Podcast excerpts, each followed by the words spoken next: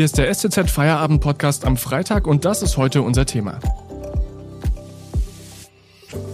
Winfried Kretschmann im Wahlkampf. Unser Chefredakteur hat mit ihm gesprochen. Am Mikrofon ist Felix Ogrisek. Hallo.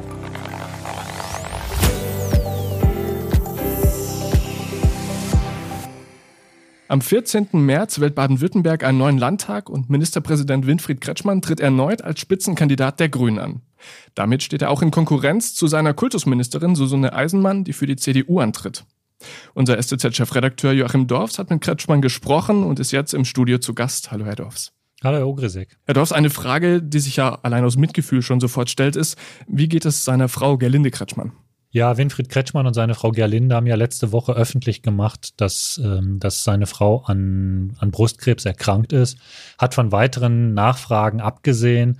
Jetzt ist es, wenn man so ein Interview macht, natürlich trotzdem menschlich, dass man sich einfach mal erkundigt, äh, wie es denn so geht. Und seine Aussage war, dass es seiner Frau Gerlinde den Umständen entsprechend ordentlich geht. Das heißt, also sie ist wohl operiert worden, die Operation ist wohl gut verlaufen. Jetzt muss die Operationswunde verheilen und dann beginnen die Therapien. So eine Erkrankung im persönlichen Umfeld, das ist ja auch eine extreme Belastung. Ähm, wie geht er damit um? Er ist ja nebenbei auch noch Ministerpräsident. Ja, er sagt, dass seine Frau natürlich viel Zuspruch braucht und dass er sicher auch mehr Zeit äh, mit ihr verbringen wird.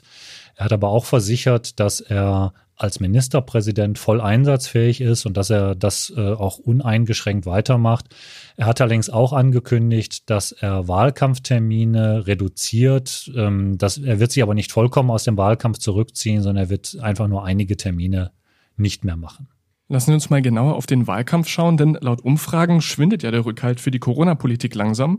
Nehmen die Wähler ihm jetzt die Politik auch persönlich übel? Ob sie ihm das persönlich übel nehmen, das kann ich nicht so sagen. Was man aber schon sieht, ist, dass nach langen Monaten des Lockdowns der, der, die Zustimmung der Bevölkerung in äh, die Corona-Politik aller Regierungen, der Bundesregierung und aller Landesregierungen schwinden. Das ist, glaube ich, verhältnismäßig normal weil es ja sozusagen immer diese unterschiedlichen Tendenzen gibt. Andere, einerseits äh, geht es darum, äh, zu ähm, die Pandemie irgendwie im Griff zu behalten. Andererseits gibt es aber natürlich auch immer die, die Wünsche nach, nach Lockerung, die ja auch nachvollziehbar sind. Und was man schon sehen kann, auch bei unserer letzten Umfrage, die wir als Stuttgarter Zeitung zusammen im SWR gemacht haben, ist, dass, der, dass die Zustimmung zur Landesregierung, die immer extrem hoch war in Baden-Württemberg, dass die tatsächlich zurückgegangen ist und auf ein zwar noch gutes, aber immer noch, aber, aber letztlich normales Maß zurückgegangen ist. Und das bezieht sich auch auf die Beliebtheit von Kretschmann als Politiker. Auch da immer noch sehr ho hohe bis sehr hohe Zustimmungswerte, aber nicht mehr so überragend, wie es das noch vor einem halben Jahr war etwa. Also wenn wir mal die Rundschau machen, wir haben ein extrem gefährliches Virus zu bekämpfen. Kretschmann hat gerade persönlich sehr schwierige Umstände. Der Wahlkampf kann nicht richtig geführt werden und die Kultusministerin versucht mit der Schulpolitik immer wieder eine Extrawurst zu bekommen. Und trotzdem steht Kretschmann noch verhältnismäßig gut da. Wie macht er das? Ja, Kretschmann ist grundsätzlich ein sehr beliebter Politiker, auch weil er undogmatisch ist und weil er nicht immer exakt die Parteilinie vertritt, sondern versucht ähm, wirklich im Interesse des Landes und als Landesvater auch aufzutreten.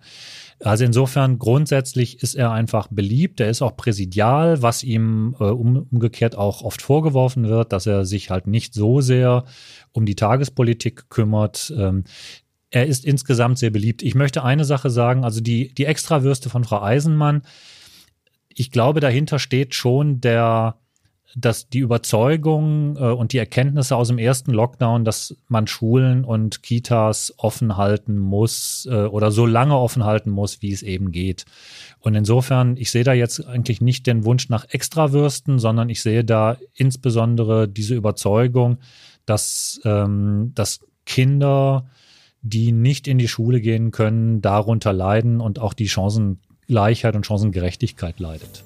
Darüber sprechen wir gleich noch. Vorher machen wir kurz Werbung. Wenn Ihnen dieser Podcast gefällt, denken Sie daran, ihn auf Spotify oder iTunes zu abonnieren, damit Sie keine weitere Folge mehr verpassen. Wenn Sie die Stuttgarter Zeitung zusätzlich unterstützen wollen, geht das am besten mit einem STZ Plus Abo. Das kostet 9,90 Euro im Monat und ist monatlich kündbar. Damit lesen Sie zum Beispiel diesen Artikel von meinem Kollegen Kai Holoch. In der Region hat das Einfamilienhaus eine Zukunft. Die Grünen haben eine hitzige Debatte über Sinn und Unsinn von Einfamilienhäusern angestoßen. Bundesweit wird nun gestritten. Rund um Stuttgart allerdings dominiert Pragmatismus. Den Link zum Artikel finden Sie unten in der Podcast-Beschreibung. Unterstützen Sie Journalismus aus der Region für die Region. Dankeschön. Im Studio zu Gast ist STZ-Chefredakteur Joachim Dorfs und wir sprechen über Winfried Kretschmann, mit dem Sie, Herr Dorfs, ein Interview geführt haben. Und jetzt gibt es da ja ein Spannungsfeld. Also äh, Winfried Kretschmann muss die Corona-Beschlüsse der Ministerpräsidentenkonferenz immer mittragen und kann dann in Baden-Württemberg nur äh, begrenzt seine eigenen politischen Akzente setzen. Und dann kommt Susanne Eisenmann, die, Sie haben es gerade schon gesagt, mit diesen Überzeugungen ähm, daherkommt, was die Schulpolitik anbelangt. Ähm, das ist ja dann doch so ein kleines Machtspiel, oder nicht? Ja, natürlich ist das ein Machtspiel, weil alles, also die ganzen Diskussionen finden ja nun mal vor dem Hintergrund der bevorstehenden Landtagswahlen statt. Andererseits habe ich, was das Thema Schulpolitik angeht, ein gar nicht, gar nicht so einen großen Dissens zwischen, zwischen Ministerpräsident und Kultusministerin wahrgenommen. Also natürlich war Frau Eisenmann diejenige, die da stärker drauf gedrungen hat, aber Kretschmann hat sich dem auch angeschlossen ähm, und es gibt halt in der, in der, in der Corona-Politik einfach auch nicht so, so einfache Wahrheiten. Also es gibt, es, es gibt immer unterschiedliche Sichtweisen, unterschiedliche Aspekte, die man berücksichtigen muss. Und es gibt natürlich den pandemischen Aspekt, es gibt aber auch eben den bildungspolitischen und sozialen Aspekt, den man berücksichtigen muss. Insofern ist es schwer zu sagen, das ist jetzt richtig und das ist falsch. Und manche Dinge werden sich auch erst im Nachhinein als richtig oder falsch erweisen. Wie kann sich Kretschmann denn abseits der Corona-Politik jetzt noch irgendwie für den Wahlkampf positionieren? Es ist die Frage, wie weit das überhaupt notwendig ist, weil ähm, wenn man den Umfragen glaubt, ist es ja so, dass die Beherrschung der Corona-Pandemie schon das zentrale Wahlkampfthema ist. Es gibt dann noch die Themen innere Sicherheit, es gibt das Thema ähm, äh, Wirtschaft, Strukturwandel in der Wirtschaft, ähm, Sorge um Arbeitsplätze, aber da ist Kretschmann ja auch ohnehin immer schon eher noch als seine Partei auf CDU-Linie gewesen, also mit den Prämien für den Verbrenner beispielsweise, die er trotzdem zahlen wollte.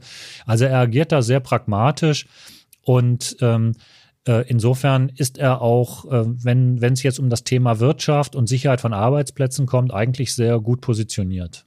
Neu sind allerdings die kostenlosen Corona-Schnelltests, die jetzt jeder Bürger ab äh, März bekommen soll. Aber Ihnen gegenüber hat er erwähnt, dass die Erwartungen da schon, dass er die ein bisschen dämpfen will. Ja, das ist ja die Frage, mit welchen Erwartungen geht man jetzt an diese Schnelltests und an diese Selbsttests ran? Man muss ja immer unterscheiden, was sind diese professionellen Tests und was sind dann auch die Selbsttests, die, mit denen man sich dann auch selbst immer testen kann.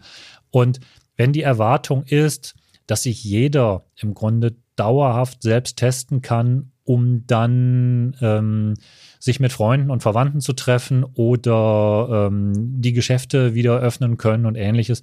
Das diese Hoffnung hat er gedämpft. Er hat gesagt, wir können nicht jeden Tag Millionen testen und es kann sich auch nicht selbst jeder jeden Tag testen, weil die Zahl der verfügbaren Tests, sowohl der Schnelltest als auch der Selbsttest, gerade am Anfang noch sehr, sehr überschaubar ist. Insofern hat er auch gesagt, diese Tests könnten die Öffnung immer nur begleiten, aber nicht verursachen. Hat er für diese Tests Schwerpunkte gelegt, wer die nutzen sollte? Ja, er hat eindeutig aufgefordert, ähm, dass zunächst mal, dass man, dass man den Vortritt lässt für Erzieherinnen, für Leute, die im Zusammenhang mit äh, Schule und Kitas stehen, Krankenpflegerinnen, dass man also äh, Leute, die nicht selbst einen schwerwiegenden Grund haben, um sich testen zu lassen, dass sich die am Anfang erstmal zurückhalten sollen. Inwieweit das realistisch ist oder ob nicht jeder jetzt einfach den Wunsch hat, sich testen zu lassen, um seine Eltern, seine Freunde wiederzusehen, ähm, das wird sich zeigen und ich vermute mal,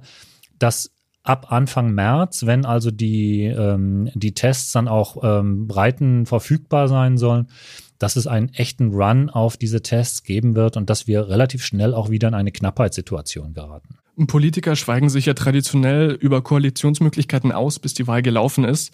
Hat der Ministerpräsident Ihnen die Frage beantwortet? Wir haben die Frage natürlich gestellt und natürlich hat er die Frage nicht beantwortet. Die einzige Antwort, die dann auch erwartbar ist in einem solchen Fall, ist, dass sein Ziel ist, dass die Grünen so viele Prozente bekommen, dass an ihnen vorbei nicht regiert werden kann. Und äh, Ihre persönliche Einschätzung, was glauben Sie, auf was es nach der Landtagswahl rausläuft? Ja, meine persönliche Einschätzung ist eigentlich, dass es schon in Richtung Ampel laufen könnte. Also es ist ja so, dass nach den letzten Umfragen die Grünen ähm, ähm, mutmaßlich stärkste Partei werden. Und dann ist äh, Kretschmann in der Situation, dass er wählen könnte, wenn es denn so ausginge, dass er wählen könnte zwischen der Fort Fortsetzung von Grün-Schwarz oder einer Ampel. Und wenn das so wäre, hat er allerdings trotzdem einen Hinweis gegeben, den ich sehr interessant fand. Er hat nämlich gesagt, er sei da nicht sonderlich experimentierfreudig, ähm, was die, äh, was eine Koalition anginge. Was man so interpretieren kann, dass wenn es nur sehr knapp beispielsweise oder nur eine sehr knappe Mehrheit für eine Ampel gäbe, dass er womöglich doch auf eine stabilere und sicherere Alternative, nämlich auf die Fortsetzung von Grün-Schwarz setzen würde, selbst wenn seine Partei da sicherlich nicht so von begeistert wäre. Das war Joachim Dorfs, Chefredakteur der Stuttgarter Zeitung. Danke für die Einschätzungen. Und das ganze Interview lesen Sie mit STZ Plus. Den Link dazu finden Sie unten in der Podcast-Beschreibung. Das war der STZ Feierabend Podcast für heute. Ich wünsche Ihnen ein schönes Wochenende. Bleiben Sie gesund. Am Montag gibt es eine neue Folge. Bis dahin. Tschüss.